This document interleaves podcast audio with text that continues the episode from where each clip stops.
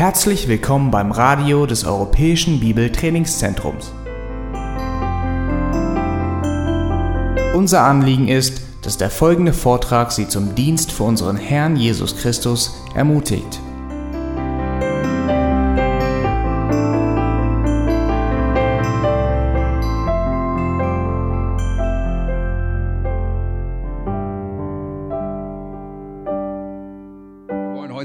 Morgen unsere Bibeln wieder aufschlagen in Matthäus Kapitel 25 und wir haben uns über die letzten 14 Male, dies ist die 15. Predigt über Kapitel 24 und 25 mit der Ölbergrede haben wir uns beschäftigt, unseres Herrn Jesus Christus und werden heute diese Predigt abschließen.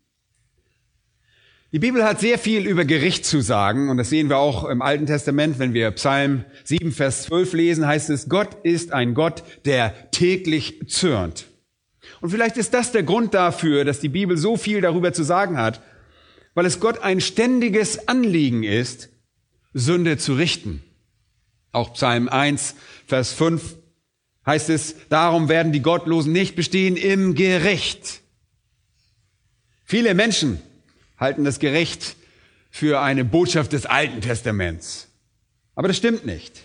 Die Botschaft über das Gericht ist im Neuen Testament ebenso wichtig und wird dort oft noch dramatischer präsentiert als im Alten Testament. Aber einige betrachten das Alte Testament und sagen, nun, dort sehen wir einen zornigen Gott, der die Menschen und Nationen vernichtet und große Kriege auslöst.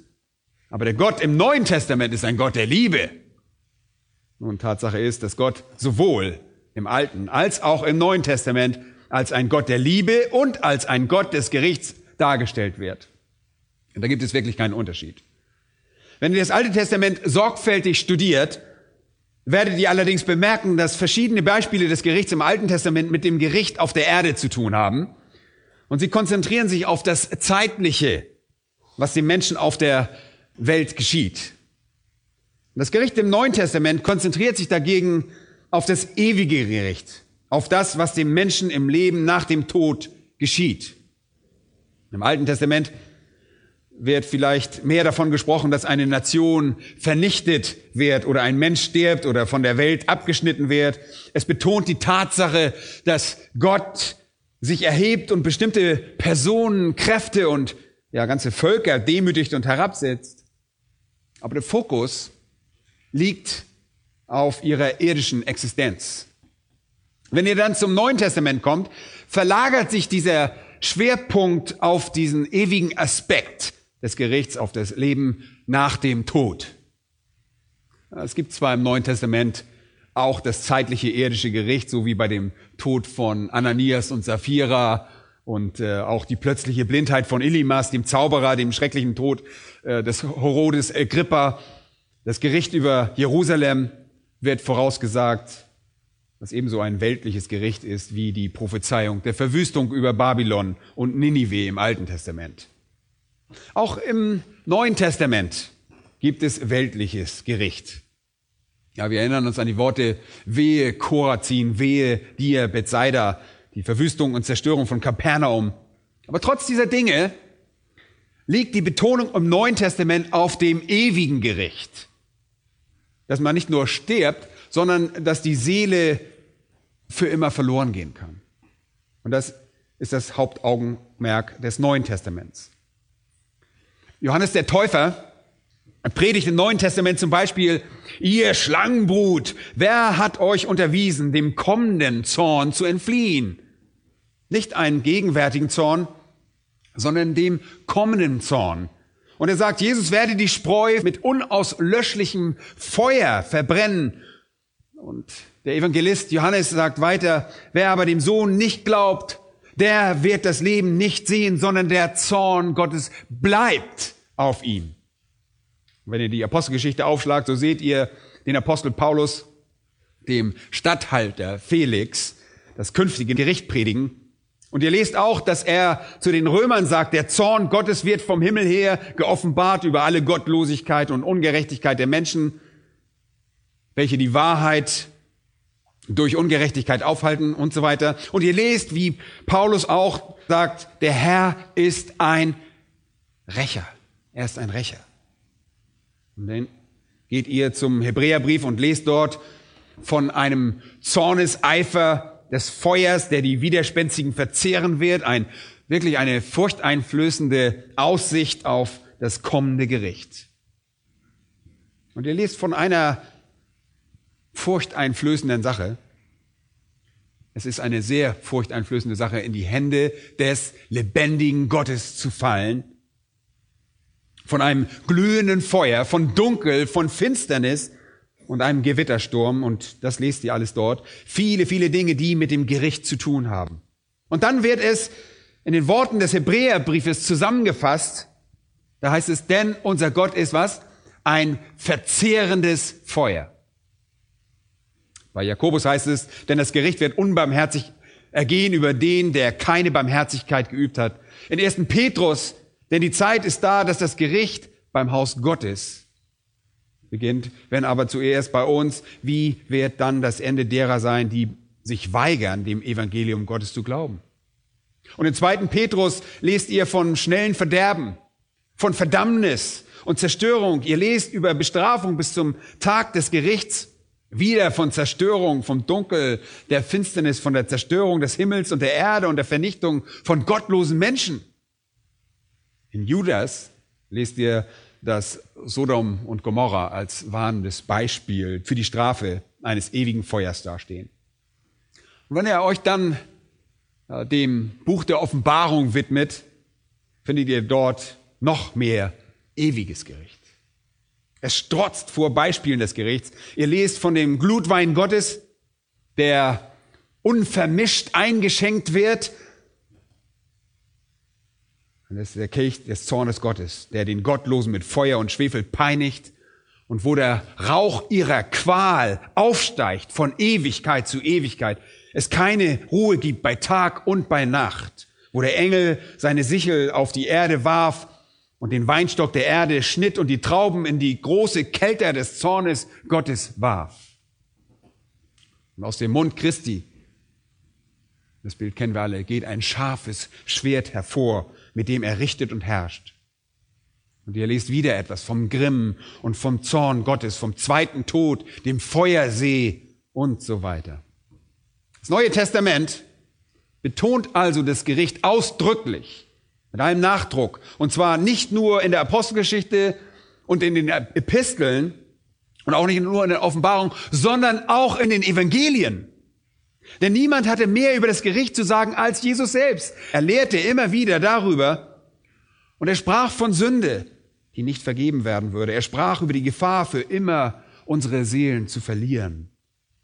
Und er sprach vom Verderben, er sprach von Zerstörung, Hölle, Feuer, Heulen, Klagen, Zähneknirschen und von äußerster Finsternis und von Qualen, von der Ungeheuerlichkeit, ohne Errettung mit der Ewigkeit konfrontiert zu werden. Und seine Worte sind wirklich höchst dramatisch. Und wir sind jetzt also nicht überrascht, dass er hier am Ende von Matthäus Kapitel 25, dem Höhepunkt seiner Predigt, nochmals eine Warnung bringt vor dem Gericht. In Vers 41 sagt er, geht hinweg von mir, ihr Verfluchten, in das ewige Feuer, das dem Teufel und seinen Engeln bereitet ist. Und jetzt könnte man vielleicht einwerfen, oh, ich dachte, Jesus wäre ein liebender Gott, er wäre doch so ein lieber und barmherziger. Und was ist das hier mit dem ewigen Feuer und den Flüchen? In Vers 46 diese ewige Strafe. Nun, um das ganz einfach zu beantworten, das sind Warnungen, die seiner Liebe entstammen. Liebe warnt, Leute, und das ist sehr grundlegend. Liebe warnt. Wenn etwas vermieden werden soll, ist es liebevoll, jemanden zu warnen, das zu meiden. Es ist nicht liebevoll, nicht zu warnen. Wir würden an Jesu Liebe zweifeln, wenn er uns nicht vor dem gewarnt hätte, was uns für immer verdammen könnte. Es ist Liebe, die uns vor so etwas warnt. Die Tatsache, dass er uns so oft vor dem Gericht warnte, schmälert seine Liebe nicht, sondern im Gegenteil, sie macht seine Liebe noch viel größer. Es gibt keine lieblose Härte, es gibt keine Kälte in ihm, es gibt keine gefühllose Einstellung gegenüber dem Schicksal der Menschen, sondern immer wieder eine Warnung vor Unglauben und dem Gericht. wo immer ihr euch im Neuen Testament befindet, spürt ihr praktisch diesen ständigen Druck des unmittelbar bevorstehenden Gerichts. Es ist ein Fokus, der immer wiederkehrt, damit Menschen nicht nur durch die verlockenden Vorzüge der Errettung zum Heil gebracht werden, sondern auch durch die Schrecknisse des alternativen Gerichts. Die Jünger sagen in diesem Abschnitt, Matthäus 24 und 25 zu Jesus, erzähl uns doch mal ein bisschen von deinem Kommen. Erzähl uns, was du dann, wie du dein Reich aufrichten wirst, wann du das tun wirst. Erzähl uns, wann du in deiner Herrlichkeit kommen wirst. Erzähle uns, wie das sein wird, wenn du als Messias regieren wirst. Was ist das Zeichen und wann wird das geschehen? Und das fragen sie in Kapitel 24, Vers 3. Und als Antwort gibt er ihm diese lange Predigt. Er nennt ihn unterschiedlichste einleitende Zeichen und weist darauf hin, dass niemand den genauen Moment kennt, sodass jeder bereit sein muss, jeder, genau wie wir gerade gesungen haben. Warum muss es Bereitschaft geben? weil es zum Zeitpunkt seiner Wiederkunft ein unwiderrufliches und ewiges Gericht geben wird. Und das ist der abschließende Höhepunkt seiner Botschaft. Vers 31 heißt es, wenn er kommt, wird er richten. In Vers 32, dass er alle Menschen in zwei Kategorien trennen wird. Die Schafe und Böcke genannt werden. Die Schafe ziehen in das Reich Gottes ein den Böcken wird der Einlass verwehrt. Wir wissen nicht, wann genau das geschehen wird. Es gibt wohl Zeichen, aber wenn diese Dinge geschehen, wird es zu spät sein für irgendwelche Veränderungen. Und deshalb mahnt Jesus, er mahnt zur Bereitschaft. Wie schon gesagt, ist ein Mensch, der stirbt sofort zum Zeitpunkt seines Todes, diesem Gericht ausgesetzt. Und die Entscheidung über sein ewiges Schicksal wird gefällt. Aber für diejenigen, die noch am Leben sind. Wenn Jesus kommt, wird dieses Gericht im Moment seines Kommens stattfinden. Okay, das müssen wir begreifen. Mit anderen Worten sagt er, wenn ich komme, komme ich als Richter, nicht nur als ein König, ich komme, um darüber zu entscheiden, wer in mein Reich einziehen darf und wer nicht. Und deshalb schließt er selbst hier, wo die Jünger fragen, was ist das Zeichen deines Kommens und wann wird es geschehen? Mit einer Warnung ab. Er schließt hier mit einer Warnung ab. Das ist so typisch für seine Liebe. Und effektiv sagt er hier, oh, ich möchte so gerne, dass jeder die Zeichen kennt. Ich möchte, dass jeder weiß, dass ich kommen werde, damit jeder bereit ist, wenn der Zeitpunkt kommt, wenn das geschieht. Leute, wir haben bereits über den Richter gesprochen, den Sohn des Menschen, wir haben mit dem Zeitpunkt des Gerichts befasst, nach dem Ende der Drangsal heißt es, wenn er in Herrlichkeit kommen wird, um sein Reich zu errichten. Und wir haben uns auch mit dem Ort befasst, wo der Thron seiner Herrlichkeit steht, nämlich Jerusalem. Und wir haben in Vers 32 uns damit befasst, wer diesem Gericht unterworfen sein wird. Und zwar alle Völker, alle ethnischen Gruppen, die zu dem Zeitpunkt auf der ganzen Welt noch am Leben sind. Und heute werden wir uns mit dem Ablauf des Gerichts befassen wie das Gericht geschieht. In Vers 32 heißt es, dass alle Heidenvölker versammelt sein werden. Jeder Mensch aus allen Ecken der Welt, der noch am Leben ist, wird nach Jerusalem gebracht und dort wird Jesus sie voneinander scheiden. Er scheidet sie in zwei Gruppen. Und zwar wie ein Hirte, der seine Schafe von den Böcken trennt.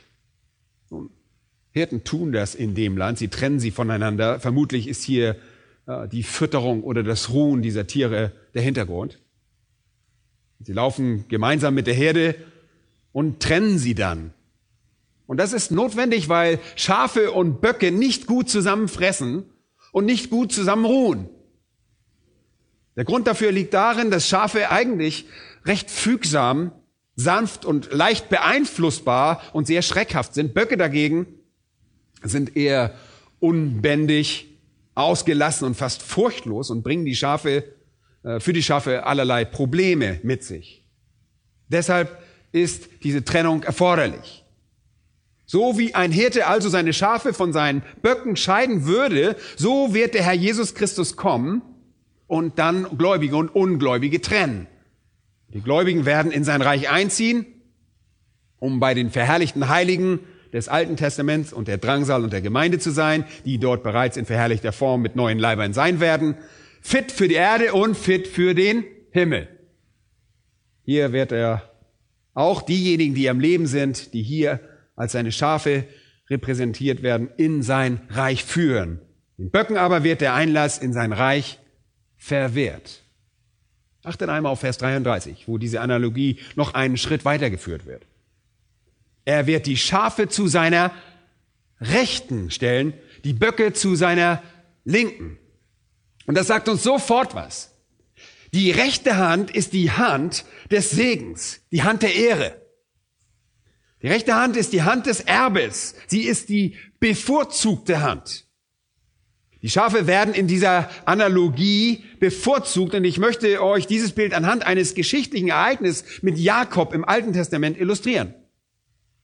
Es gibt viele andere mögliche Illustrationen im Alten Testament, aber Jakob, als er seine Enkel segnen wollte, und zwar die zwei Söhne Josefs, Ephraim und Manasse, war Jakob beim Aussprechen seines Segens sehr vorsichtig. Er war sehr vorsichtig, auf welchen Sohn er seine rechte Hand legte, denn diese einfache Akt, dieser ganz einfache Akt, seine rechte Hand auf einen jungen Mann zu legen, bedeutete, dass dieser der Erbe war, dass er der Erbberechtigte war, dass er die Linie des Segens war.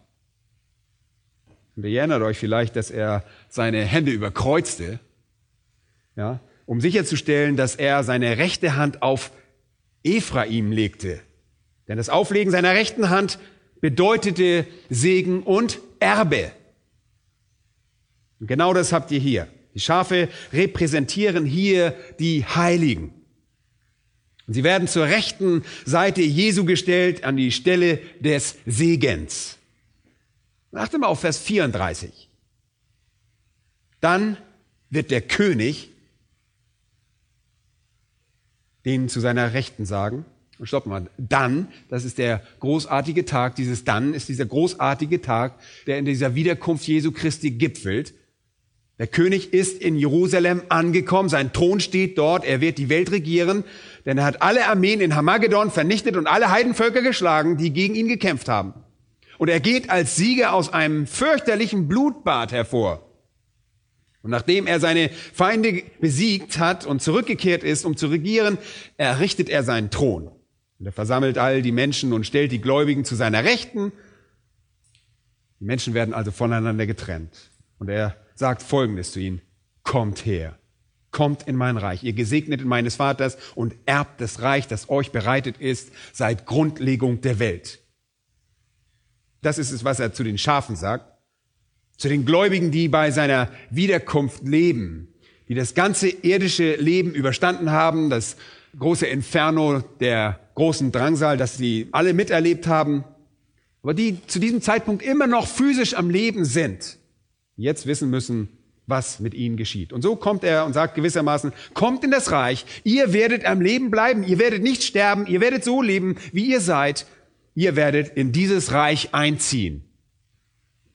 Sie müssen nicht einmal etwas dafür tun, denn sie sind bereits hier auf der Erde, wo das Reich Gottes errichtet wird. Sie leben einfach weiter. Und sie leben, wie sie vorher gelebt haben, physisch, jetzt allerdings unter der sichtbaren Herrschaft unseres Herrn Jesus Christus in seinem herrlichen Reich.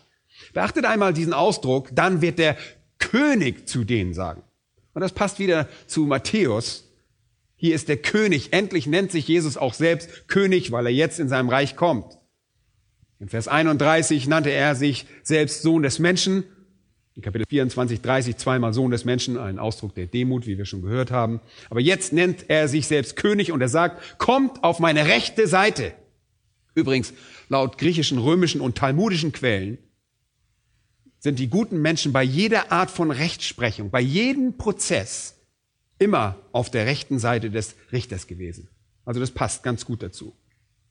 Er sagt also, kommt her, Ihr gesegnet meinen Vaters und erbt das Reich, das euch bereitet ist seit Grundlegung der Welt.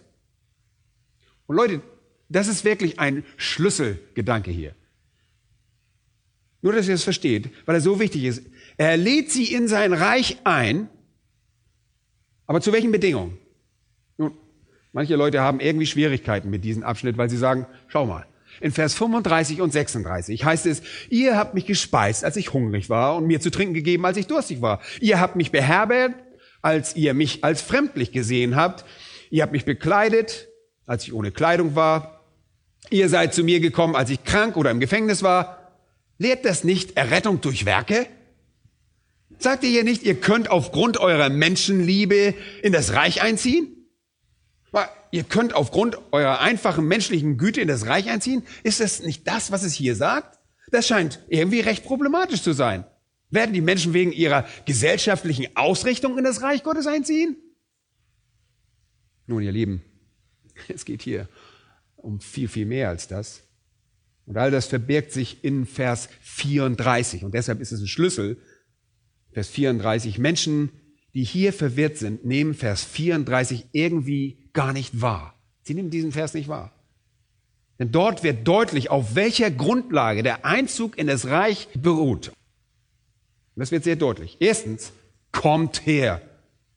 Und hier kommt der erste Punkt. Ihr Gesegneten meines Vaters. Leute, das betont die Quelle der Errettung. Ihr seid von meinem Vater gesegnet. Ihr zieht in das Reich Gottes ein, weil mein Vater sich entschieden hat, euch zu segnen. Und hier wird souveräne Gnade auf wunderbare Weise zum Ausdruck gebracht im Griechischen wörtlich meines Vaters Gesegnete. Ihr zieht in mein Reich ein, weil Gott souverän vorherbestimmt hat, euch zu segnen. Er hat euch aus seiner souveränen Liebe heraus erlöst. Vers 34 drückt also die angeborene Realität der Erlösung und Errettung und Gerechtigkeit aus. Und dann heißt es, kommt her, ihr, die ihr gesegnet seid, und zu meinem Vater gehört und erbt. Was etwas sehr, sehr Wichtiges impliziert. Ihr erbt etwas, weil ihr in eine Familie hineingeboren werdet. Und das impliziert wiederum, dass sie zum Haushalt, zur Familie Gottes gehören, zu der sie, wie auch wir, durch den Glauben gehören.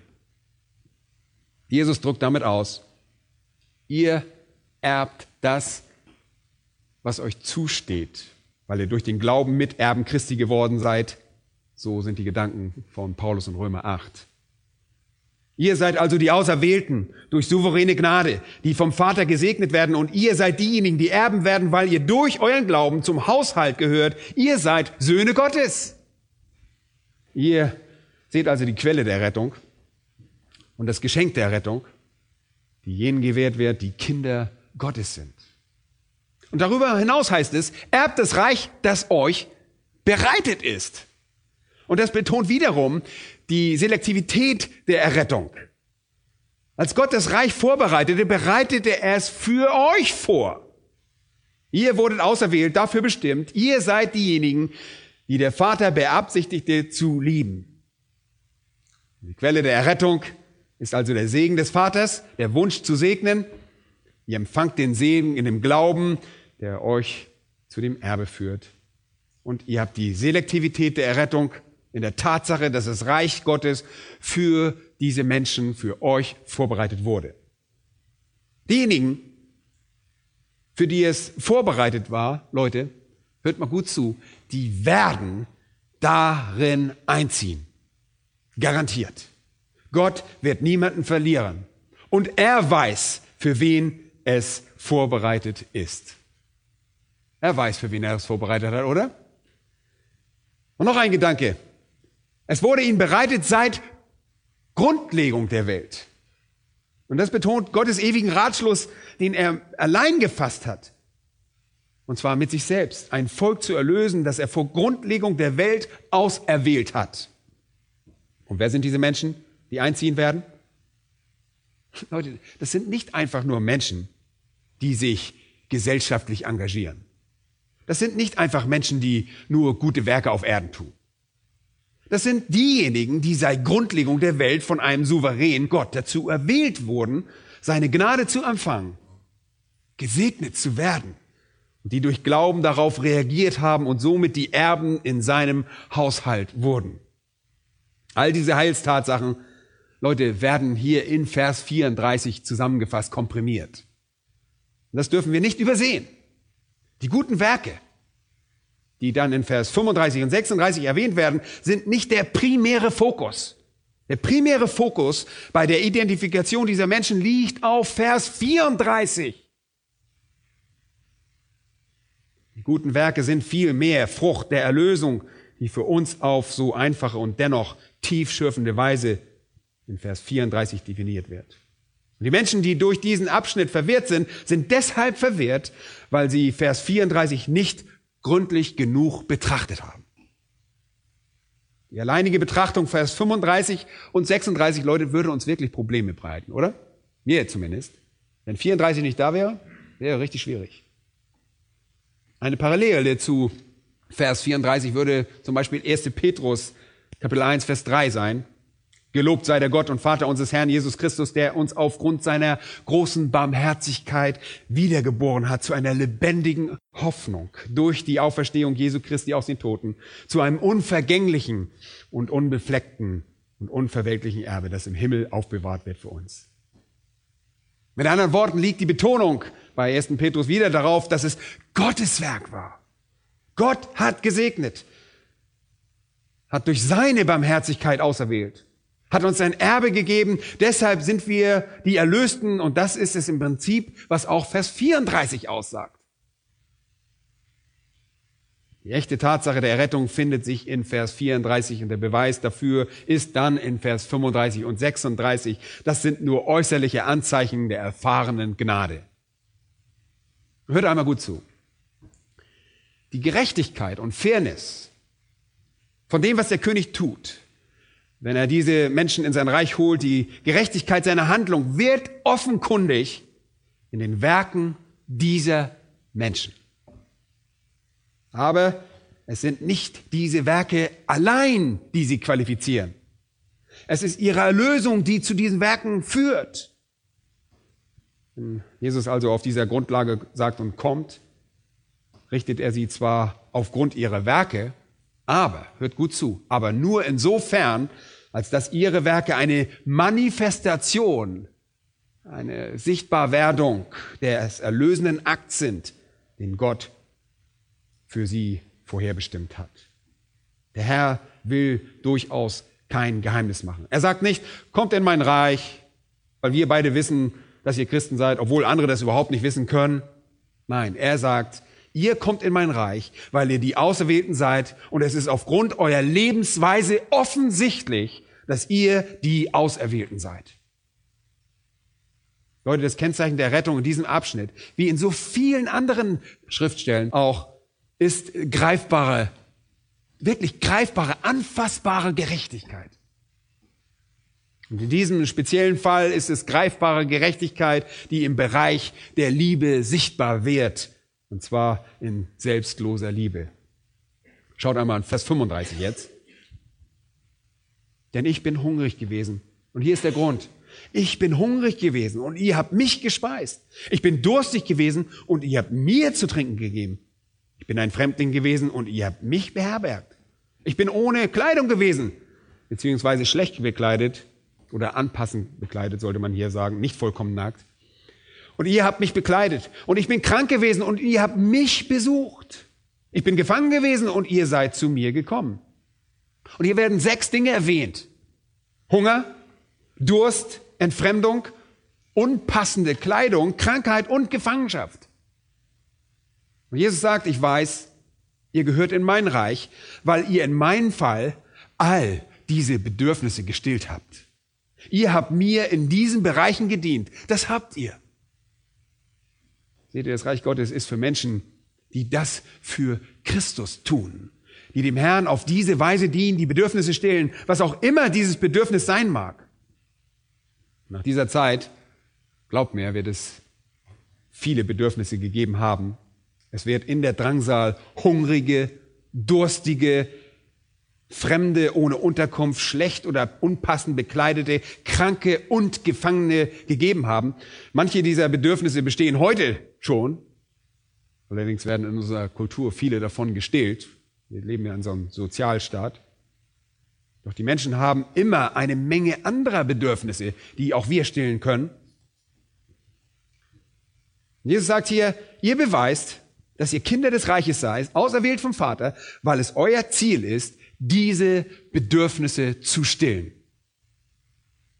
Das ist eigentlich völlig simpel, oder? Er sagt sogar, diese Dinge hätten sie für ihn getan, für Jesus getan. Und das Reich Gottes ist für Leute, die das für Christus tun. Und das beweist ihre tatsächliche Errettung. Und die Antwort der Leute ist recht erstaunlich. Vers 37. Passt einmal auf. Dann werden ihm die Gerechten antworten. Wer antwortet ihm? Diejenigen, die gute Werke taten? Die gute Werke getan, die Philanthropen, die gesellschaftlich Engagierten? Nein. Dann werden ihm die Gerechten antworten. Und das ist nicht allein gerichtliche, nicht nur deklarierte, zugerechnete forensische Gerechtigkeit, sondern auch die damit verbundene gelebte Gerechtigkeit. Wir werden hier wieder daran erinnert, dass der Grund dafür ist, dass diese Menschen das tun, darin besteht, dass sie in Christus gerechtfertigt werden. Und das ist es, was diesem Wunder entspringt. Es sind die Gerechten, die vom Vater gesegneten, die Erben des Reiches, die Vorherbestimmten, die ihre Gerechtigkeit durch gute Werke bekunden. Und sie sagen, Herr, wann haben wir dich hungrig gesehen und haben dich gespeist oder durstig und haben dir zu trinken gegeben? Und wann haben wir dich als Fremdling gesehen und haben dich beherbergt oder ohne Kleidung und haben dich bekleidet?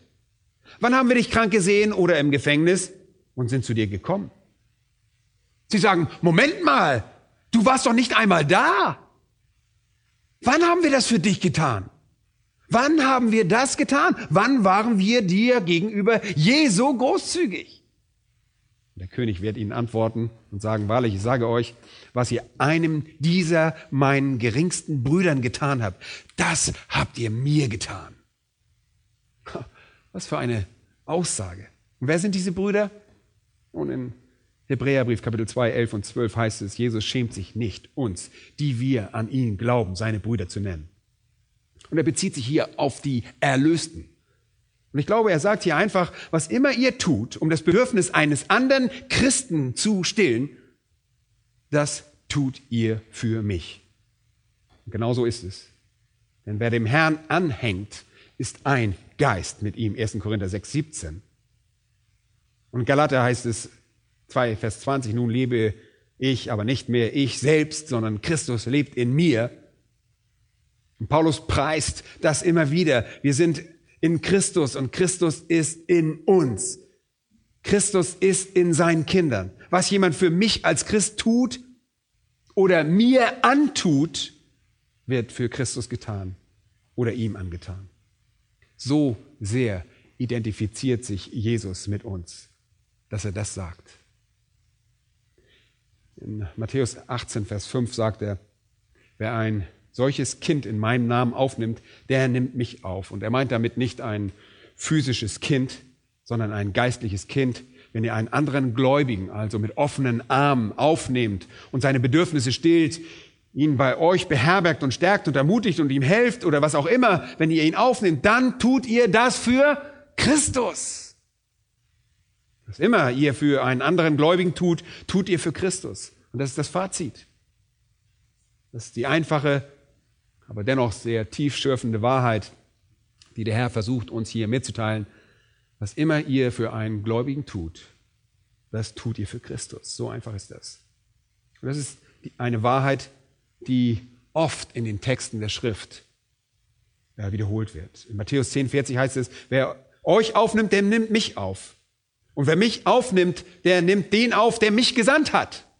Das ist nochmal eine weitere Dimension. Wenn ihr einen anderen Gläubigen mit offenen Armen empfangt, empfangt ihr Christus. Und wenn ihr Christus empfangt, empfangt ihr den Vater, den Christus repräsentiert. Ist nicht wunderbar? Fantastischer Gedanke. Was immer ihr für einen anderen Gläubigen tut, tut ihr für Christus. Deshalb sagt er zu denen, die zu seiner Rechten versammelt sind, die die Auserwählten des Vaters sind. Eure Auserwählung, eure Erlösung und eure zugerechnete Gerechtigkeit haben euch veranlasst, die Liebe Gottes gegenüber den Kindern Gottes zu demonstrieren. Und das sehe ich. Und deshalb kommt ihr zu mir. Und das ist das äußere Kennzeichen eurer Wahrhaftigkeit. Und ich nehme euch mit in mein Reich, weil ich das in euch sehe. In der Schrift ist offenkundige Gerechtigkeit immer etwas, was einen wahren Gläubigen auszeichnet. Es ist immer das Produkt eines Lebens, das beweist, wie unser Leben wirklich aussieht. Es ist das, wovon Jakobus sagt, dass Glaube ohne Werke, was ist? Tot. Also einfach tot, nicht existent. Und wisst ihr, beim letzten Gericht wird es einige Menschen sagen, die werden, oh Herr, Herr, haben wir nicht in deinem Namen geweissagt und in deinem Namen Dämonen ausgetrieben und in deinem Namen sogar Wundertaten vollbracht? Matthäus 7, 22, 23. Und der Herr sagt, ich werde ihn dann bezeugen, ich habe euch nie gekannt. Weicht von mir, ihr Gesetzlosen. Moment mal, Moment mal, wir haben in deinem Namen geweissagt und wir haben in deinem Namen Dämonen ausgetrieben. Oh, wir haben in deinem Namen viele Wunder vollbracht. Und du sagst, du kennst uns nicht?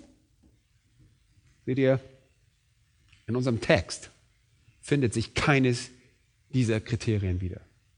Jesus sagt nicht, oh, ich habe euch Dämonen austreiben sehen ich habe euch Weissagen sehen. Oh, ich habe euch so viele Wunder vollbringen sehen. Nein, ihr Lieben, es sind nicht jene monumentalen äußerlichen Erfolge, die Beweis unserer wahren Errettung sind. Es ist die alltägliche, routinemäßige Gnade und Güte und Freundlichkeit, die wir bedürftigen Gläubigen erweisen, die den Beweis darstellen. Aber es wird hier Menschen geben, die werden sagen, schau doch nur auf all diese großartigen Dinge, auf all die Pracht und all diesen Glanz, all die Wunder, die wir verbracht haben. Aber Jesus wird sagen, ich kenne euch nicht. Auf der anderen Seite gibt es aber solche, die die alltäglichen und die einfachen Liebesbeweise erbracht haben und damit die in ihnen bewohnende Gegenwart des lebendigen Gottes bekundet haben. Und das ist genau das, was Jesus meinte, als er mit einfachen Worten in Johannes Kapitel 13 und Vers 35 folgende Zusammenfassung gab. Da sagt er, liebt einander, wie auch ich euch geliebt habe. Daran wird jedermann erkennen, dass ihr meine Jünger seid. Der Beweis ist offenkundige Liebe, die den alltäglichen Dingen des Lebens in der Fürsorge für diejenigen, denen es an etwas mangelt, zum Tragen kommt. Und ihr sagt jetzt vielleicht, oh Mensch, wisst ihr was? Ich habe noch nie jemanden getroffen, der nackt war, sodass ich ihn hätte bekleiden können. Aber wenn ich jemanden treffe, dann würde ich das tun. das ist eine gute Einstellung. Das ist eine gute Einstellung. Aber vielleicht habt ihr jemanden, der ein anderes Bedürfnis hat. Es gibt so viele Bedürfnisse, Leute. Habt ihr dieses Bedürfnis gestillt? Und so könnt ihr euch selbst prüfen. Ihr könnt euch selbst prüfen, ob ihr im Glauben seid. Und das ist letztendlich der Test. In Römer 2 ist es ganz ähnlich, wo es in Vers 6 heißt, dass Gott jeden vergelten wird nach seinen Werken. Denen nämlich, die mit Ausdauer im Wirken des Guten Herrlichkeit, Ehre und Vergänglichkeit erstreben. Ewiges Leben. Jesus sagt das nicht über diejenigen, die all diese phänomenalen Dinge taten, die große Versammlungen abhielten und wirklich große Wunder wirkten oder was auch immer. Er sagt es über diejenigen, die mit Ausdauer Gutes tun. Es ist einfach die Barmherzigkeit ihres Lebens, die jeden Tag überströmt, die treue Erfüllung demütiger Aufgaben in den alltäglichen Dingen, die wahre Errettung beweisen. Das ist wie in 2. Petrus Kapitel 1. Geht es um Tugend und Güte und Bruderliebe und um Liebe einfach. Es geht darum, ein selbstloses Bewusstsein zu demonstrieren, jene ungekünstelte Selbstlosigkeit. Und seien wir doch ehrlich, oftmals geht es uns so, dass wir sagen, nun, ich sehe das manchmal, also weiß ich, dass ich Christ bin, aber wir sind wirklich, sind wir wirklich glücklich mit dem, was wir meistens sehen? Ich meine, in Wirklichkeit gehen wir in unserem Leben so oft unseren Launen nach, oder? Denk nur einmal an die letzte Woche. Und ich tue das auch. Was habt ihr letzte Woche getan, um das Bedürfnis von jemandem zu stillen? Was habt ihr getan, um das Bedürfnis von jemand anderes zu stillen? Was habt ihr getan, dass die Aufgabe eurer Bequemlichkeit forderte? Etwas, was ihr wirklich tun und haben wolltet, um einen anderen Menschen etwas zu geben, was dieser wirklich brauchte. So wie Zeit, Gebet, Gedanken, Unterweisung, Liebe, Freundlichkeit, Essen. Weiß es nicht. Habt ihr jemanden im Krankenhaus besucht? Seht ihr, errettete, erlöste oder gerechte Menschen, die dem Vater gehören, offenbaren grundsätzlich die Eigenschaften Gottes. Sie offenbaren die Eigenschaften Gottes. Als Jesus auf die Welt kam, tat er genau das. Und als Johannes der Täufer einen Boten aussandte, um herauszufinden, ob Jesus wirklich der Messias sei, antwortete Jesus darauf mit folgenden Worten. Geht hin und berichtet dem Johannes, dass Blinde sehend werden, Lahme gehen, Taube hören und Arm wird das Evangelium verkündet. Mit anderen Worten sagt er nicht, berichtet von einem großen, riesigen Wunder, von dieser gewaltigen Sache, sondern er sagte einfach, berichte ihm, dass es Gott sein muss, denn ich ziehe durch die Welt und stille die Bedürfnisse der Leidenden. Ich helfe Menschen. Das ist Gottes Herz. Und so ist es bei Gläubigen. Wenn ihr zu Jesus Christus gehört, seid ihr großzügig. Manchmal ist es für mich sehr äh, besorgniserregend, wenn wir sehen, wie neue Generationen heranwachsen und wie groß die Selbstsucht ausgeprägt ist. Ich meine, das kennen wir in älteren Generationen vielleicht auch noch, aber die neuen sind noch so viel egoistischer eingestellt. So sehr sind, ist diese Generation von Luxus bombardiert und alles dreht sich um haben, haben, haben. Alles wird vom Auge und vom Ego konsumiert. Und wir verlieren die Tatsache aus den Augen, dass wir großzügig von uns geben sollten. Dienste, die für einen anderen Christen erbracht werden, sind Zeichen eines Christen.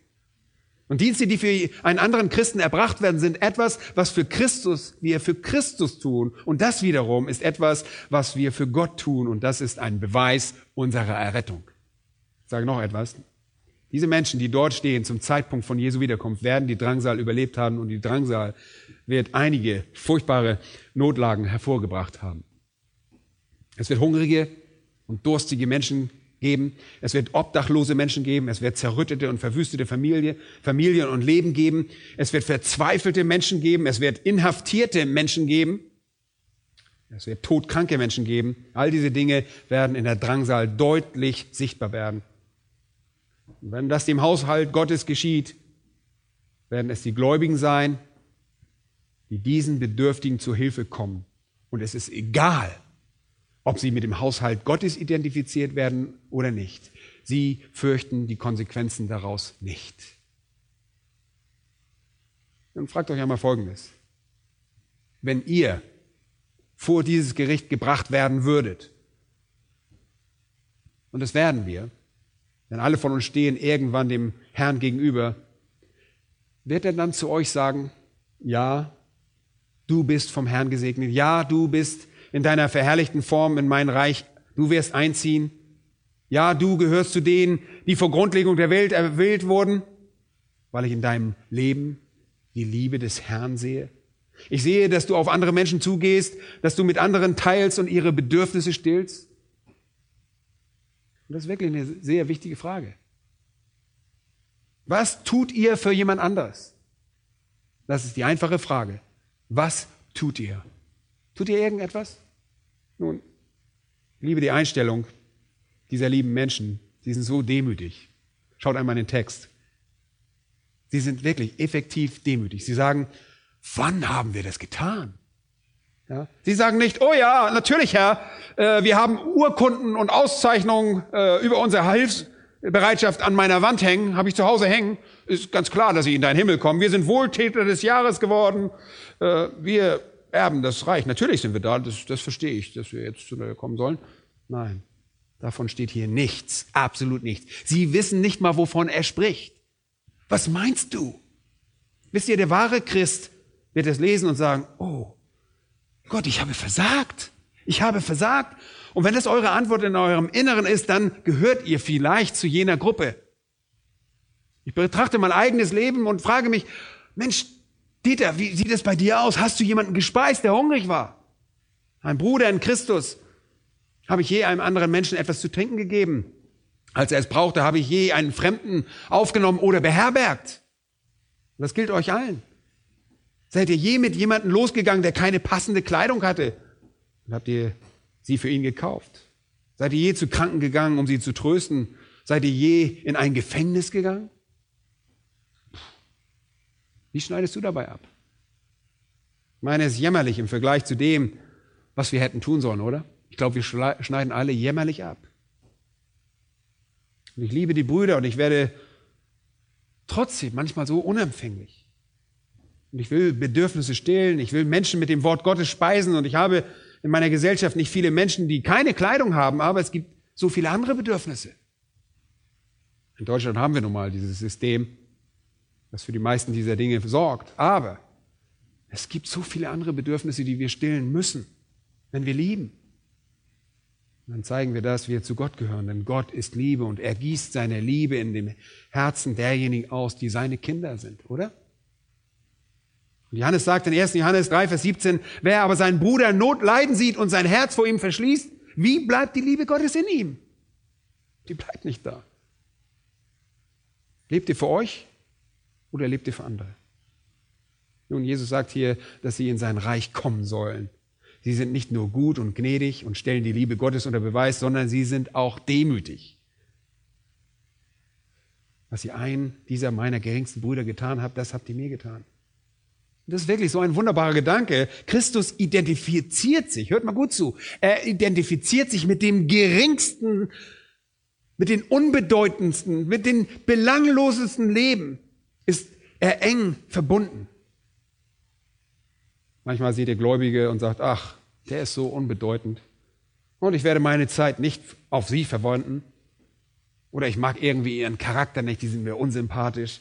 Oder ich will mit dieser Situation nichts zu tun haben. Leute, merkt euch eins, Christus identifiziert sich mit dieser belanglosen Person. Und die geringsten sind meistens diejenigen, die am meisten Ärger machen. Habt ihr das schon mal gemerkt? Und sie nehmen die meiste Zeit von euch. Es sind die prominentesten, die am wenigsten Hilfe brauchen. Es sind die geringsten, die am meisten brauchen. Gott hilf mir und allen von uns zu helfen und dadurch auch alle seine Kinder zu lieben. Und ihr kommt zu den restlichen und die stehen zu seiner Linken. Und was geschieht mit ihnen? Vers 41. Dann wird er auch zu denen zur Linken sagen, geht hinweg von mir. Kommt her, ihr auf der rechten und geht hinweg, ihr zur linken. Geht hinweg von mir, ihr Verfluchten. Ihr Verfluchten und zur Vernichtung bestimmten in das ewige Feuer, das dem Teufel und seinen Engeln bereitet ist. Die Hölle wurde für den nicht erlösbaren Teufel und seine Engel, die gefallen sind, bereitet und es gibt keinen Erlösungsplan für sie. Sie waren einst rein und heilig in der Gegenwart Gottes, wählten Unheiligkeit und jetzt gibt es keine Möglichkeit, das rückgängig zu machen. Es gibt kein Heilmittel für sie und deshalb bereitete Gott einen Ort für den Teufel und für seine Engel vor im ewigen Feuer und der war ihnen bestimmt. Aber die Menschen, sie haben selbst entschieden, mit wem sie sich in ihrer Rebellion identifizieren und sie gehen dort aufgrund ihrer eigenen Entscheidung hin an einen Ort, der nicht einmal für sie bestimmt war, denn Gott schuf die Menschen, um Gemeinschaft mit ihnen zu haben. Aber ihr, ihr Verfluchten, die ihr zur Vernichtung bestimmt seid, die ihr mich abgelehnt habt, geht hinweg in das ewige Feuer. Und das drückt Trennung aus. Entfernt euch von mir. Und das drückt Verbindung aus. Geht mit dem Teufel und seinen ewigen Engeln. Es drückt Isolierung aus. Es ist ein Ort der Finsternis. Und es drückt Dauer aus, Vers 30 sagt er, es wird ewig. Und es drückt Qual aus. Es ist ein Feuer. Oh, stellt euch diese Szene nur einmal vor. Geht hinweg. Ihr habt diese Entscheidung getroffen. Warum? Warum? Schaut einmal hin.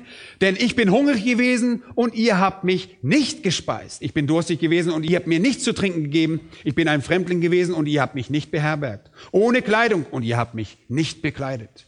Krank und gefangen und ihr habt mich nicht besucht. Mit anderen Worten, habt ihr nie die Liebe Gottes unter Beweis gestellt, die das Zeichen der Manifestation seiner Gegenwart ist. Ihr habt nie ein verändertes Leben offenbart. Ihr habt nie Bruderliebe gezeigt. Ihr habt nie etwas von euch selbst gegeben, um die Bedürfnisse anderer Erlöster zu stillen. Und sie sagen zu ihm, ein Moment mal, Herr, wann haben wir dich hungrig gesehen? Wann haben wir dich durstig oder als Fremdling gesehen? Wann warst du je nackt? Wann warst du krank oder gefangen und haben dir nicht gedient? Oh, wenn wir gewusst hätten, dass du das warst, dann hätten wir das getan. Wann haben wir dich gesehen? Dann wird er ihnen antworten, wahrlich, ich sage euch, was ihr einem dieser Geringsten nicht getan habt, das habt ihr auch mir nicht getan. Nicht wiedergeborene Menschen dienen den Heiligen nie mit dem richtigen Beweggrund, nie mit einer Einstellung, die die Liebe Gottes demonstriert. Ihr habt es nicht getan. Ist das nicht erstaunlich? Menschen werden errettet, weil sie von Gott erwählt wurden. Sie werden verdammt für etwas, weil sie nicht tun, weil sie etwas nicht tun. Einige werden errettet, weil sie die Gesegneten des Vaters sind, die vor der Grundlegung der Welt als Erben erwählt wurden. Andere werden verdammt für das, was sie nicht tun. Erinnert ihr euch noch an die Jungfrauen? Dort stand nicht, und fünf Jungfrauen gingen zur Hochzeit und fünf wurden ausgeschlossen, weil sie niederträchtige, unmoralische, hässliche, widerwillige, böse und verdorbene Sünder waren. Nein. Es war nicht das, was zu ihrem Ausschluss führte. Es war das, was sie nicht taten. Sie beschafften sich kein Öl. Es ging darum, dass sie kein Öl hatten. Es war etwas, das sie nicht hatten, das sie nicht getan hatten. Sie wurden nicht durch etwas, das sie taten, verdammt. Es gibt nichts Sündhaftes, was ihr tun könnt, egal wie schlimm diese Sünde ist, was zu euer Verdammnis führt. Habt ihr es gehört? Ich sage es nochmal. Es gibt nichts Sündhaftes, was ihr tun könnt, egal wie schlimm diese Sünde ist, was zu euer Verdammnis führt. Es ist das, was ihr nicht tut, was dazu führt. Es ist euer fehlender Glaube an den Herrn Jesus Christus. Und das war genauso bei dem Sklaven. Der dritte, der nur ein Talent erhielt, es war nicht das, was er getan hatte, sondern das, was er nicht getan hatte. Er hatte das Talent einfach vergraben. Erinnert euch daran? Er hatte dem überhaupt keine Aufmerksamkeit geschickt. Und das war es, was ihn verdammte und ihn in die äußerste Finsternis sandte. Die Jungfrauen waren nicht niederträchtig, sie waren einfach nachlässig. Und der Sklave war nicht unmoralisch. Er tat einfach nichts. Die Menschen werden durch das, was sie nicht tun, zur Hölle verdammt.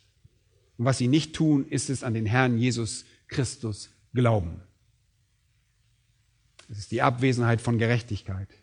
Es ist die Abwesenheit der Liebe Gottes, die durch den Glauben an Christus kommt. Es ist die Abwesenheit jener Art von Werken, die Gerechtigkeit und Gottes Liebe demonstrieren. Es ist die Gegenwart der Sünde des Unglaubens und die Abwesenheit von Glauben. Nun, sie sterben in jedem Moment direkt dort an Ort und Stelle. Und ihr fragt vielleicht, wie sie sterben. Nun, das naheliegendste, das wir dazu finden können, findet sich in Sacharja 14,4. Wir haben das schon angesehen. Der Tag des Herrn wird kommen und seine Füße werden an jedem Tag auf dem Ölberg stehen. Und es wird ein Tal geschaffen, die Völker kommen, um gerichtet zu werden und der Herr wird König sein über die ganze Erde, Vers 9.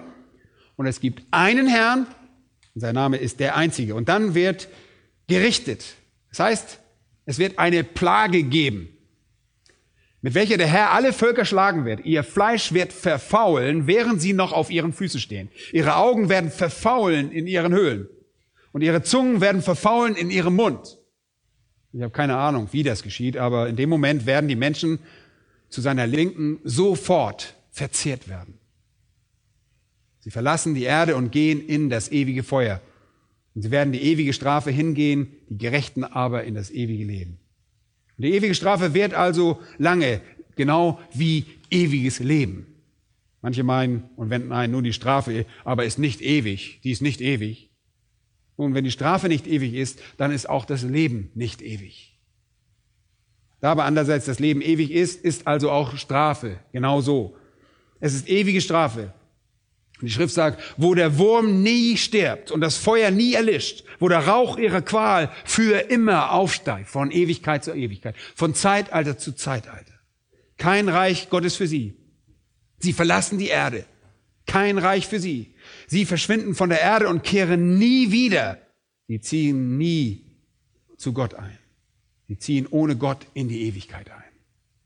Und am Ende der tausend Jahre kommen sie für ihre endgültige Urteilsverkündigung zurück. Aber es ist ein unwiderrufliches Urteil, ewige Strafe. Die Gerechten ziehen in physischen Leibern in das Reich ein, sie ziehen in das ewige Leben ein und wenn ihr physischer Leib stirbt, werden sie einfach dort sofort verherrlicht, weil sie ebenfalls in einem unwiderruflichen, ewigen Segen eingezogen sind. Unser Herr schließt seine Predigt also mit einer Warnung ab. Leute, er wird kommen. Weil wir nicht den genauen Moment kennen, werden diese Menschen gewarnt. Sie sollen jederzeit bereit sein, weil es zum Zeitpunkt seiner Wiederkunft ein unwiderrufliches Gericht gibt. Einerseits wird es die Schafe geben, die den Heiland angenommen haben und auch gerechtfertigt wurden und die Liebe Gottes empfangen haben, die sie bekunden. Andererseits wird es die Böcke geben, die nicht gerechtfertigt wurden die die Liebe nicht besitzen und deshalb nicht in der Lage sind, diese zu bekunden. Diese Menschen werden voneinander geschieden. Die Schafe ziehen in das Reich ein. Die Böcke werden vernichtet und gehen von der Erde in die ewige Strafe. Leute, das ist die Entscheidung, die jede Seele zu treffen hat. So wird die Ewigkeit sein. An ein von diesen zwei Orten. Für dich und auch für mich. Ihr werdet es sein und ich werde es sein. An einer dieser beiden Orte. Und es geht dabei nicht nur um das, was ihr tut. Eure Werke werden euch verdammen, aber das müssen sie nicht. Es ist das, was ihr nicht tut. Es ist eure Weigerung, zu Christus zu kommen, die letztendlich euer endgültiges Schicksal besiegelt. Die Botschaft unseres Herrn lautet also, ich komme in Herrlichkeit um mein Reich zu errichten und will jene in das Reich holen, die an mich glauben. Und das ist sein Aufruf.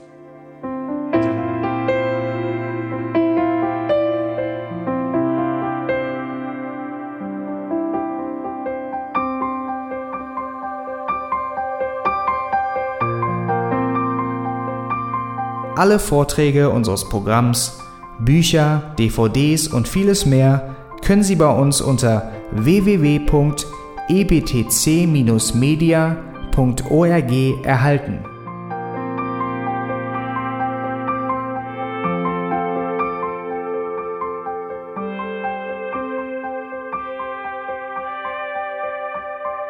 Radio Neue Hoffnung ist frei und ohne Werbung nur aufgrund Ihrer Spenden möglich. Wenn Sie weitere Informationen dazu finden möchten, wie Sie Radio Neue Hoffnung unterstützen können, besuchen Sie die Webseite www.rnh.de.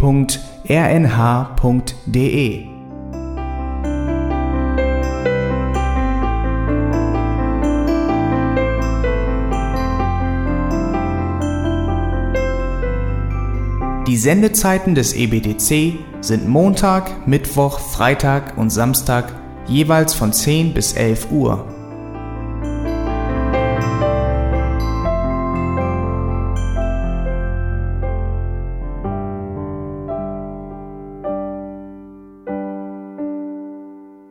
Sie finden uns im Internet unter www.auslegungspredigt.org. Eine E-Mail können Sie uns senden an radio@auslegungspredigt.org. Telefonisch erreichen Sie uns unter 0049 30 60 988 610. Unsere Postanschrift ist EBTC Havelländer Ring 40 in 12629 Berlin, Deutschland.